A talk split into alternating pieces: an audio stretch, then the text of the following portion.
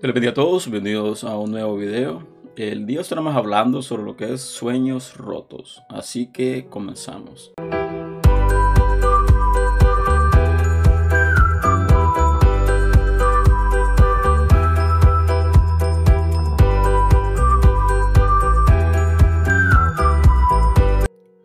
Todos desde pequeños eh, hemos comenzado o comenzamos a tener diferentes clases de sueños. Eh, muchos de pequeños queríamos ser policías, bomberos, arquitectos, músicos, astronautas y la lista es bastante grande. Pero cuando comenzamos a crecer vemos de que los sueños van cambiando. Ya nuestro sueño ya no es tanto en querer ser alguien, sino que se vuelve en querer tener algo. Eh, dice la palabra en el libro de Isaías, capítulo 55, versículo 8, dice, porque mis pensamientos no son vuestros pensamientos, ni vuestros caminos mis caminos, dijo Jehová. Cuando la palabra dice que nuestros pensamientos no son sus pensamientos, significa de que muchas veces nosotros ponemos nuestros sueños en base a nuestro deseo íntimo, en base a nuestro propio criterio.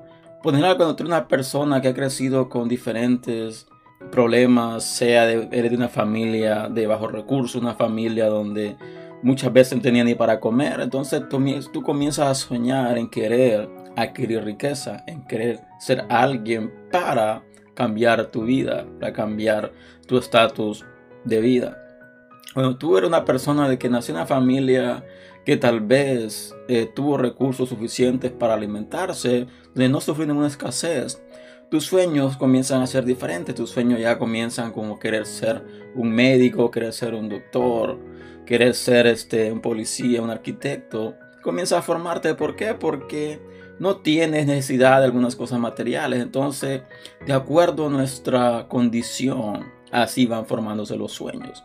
Pero cuando hablamos de lo que es el ámbito cristiano, cuando hablamos de lo que es el ministerio, cuando nosotros nos convertimos al Señor, Dios comienza a poner ciertos sueños en nosotros.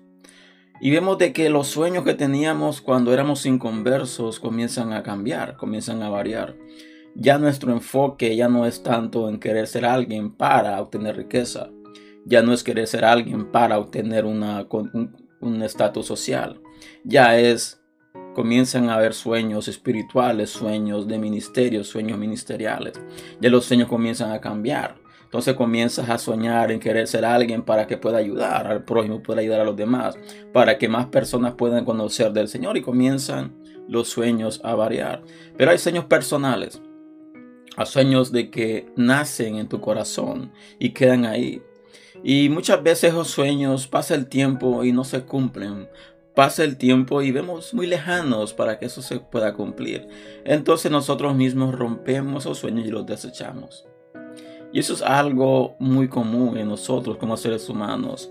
Cuando tenemos un sueño y comenzamos a trabajar en ellos, comenzamos a esforzarnos, pero cuando miramos los resultados adecuados al tiempo que nosotros queremos, automáticamente desechamos ese sueño otras situaciones vemos de que comienzan a haber crisis, comienzan a haber problemas, comienzan a haber ciertas circunstancias en el medio que van impidiendo día con día de que ese sueño comience a, tomar forma. Entonces lo desechamos. Y si vamos a la palabra, podemos observar de que cuando José era el hijo predilecto de su padre, era el hijo que tenía la prioridad para su padre. Pero vemos de que Dios le da dos sueños, hemos dicho, le da un sueño, pero se lo manifestó en dos diferentes ocasiones. Y uno de ellos era, él iba a ser puesto como cabeza de todos ellos, de sus hermanos y de su padre. Pero ¿qué pasa cuando sus hermanos escuchan este sueño? Se enojan contra él y se levantan contra él para querer matarle. Y comienzan a hacer ciertas cosas en maldad, comienzan a levantarse contra él para hacerle daño. Pero lo que ellos no entendían en ese momento era de que Dios mismo había usado sus vidas para catapultar a José a que ese sueño se cumpliese.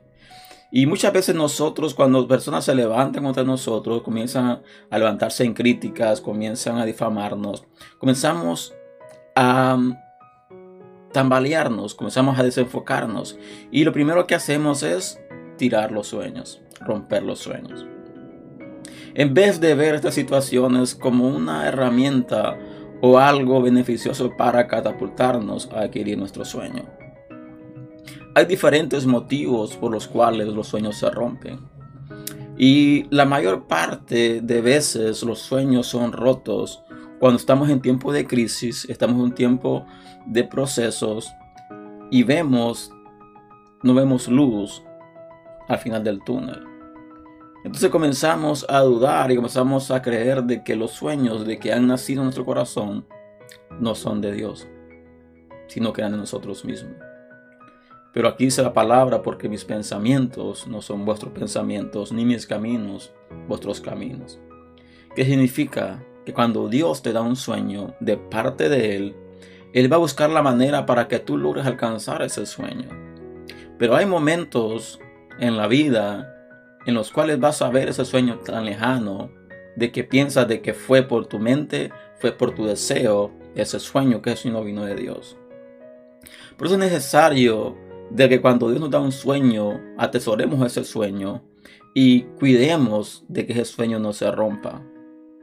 Porque no siempre la gente que se levanta contra nosotros rompe los sueños, sino nosotros mismos rompemos esos sueños y los desechamos, los enterramos, los ponemos en un baúl donde están todos nuestros sueños de infancia, esos sueños donde miramos tan lejanos que se pueden cumplir, esos sueños donde creemos de que fue por nuestra inmadurez, fue nuestra mente, pero hay sueños de que Dios da a nuestra vida desde pequeños.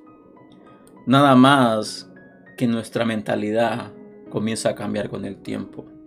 Comenzamos a poner nuestra confianza en otras cosas. Comenzamos a poner nuestra mirada en otras cosas.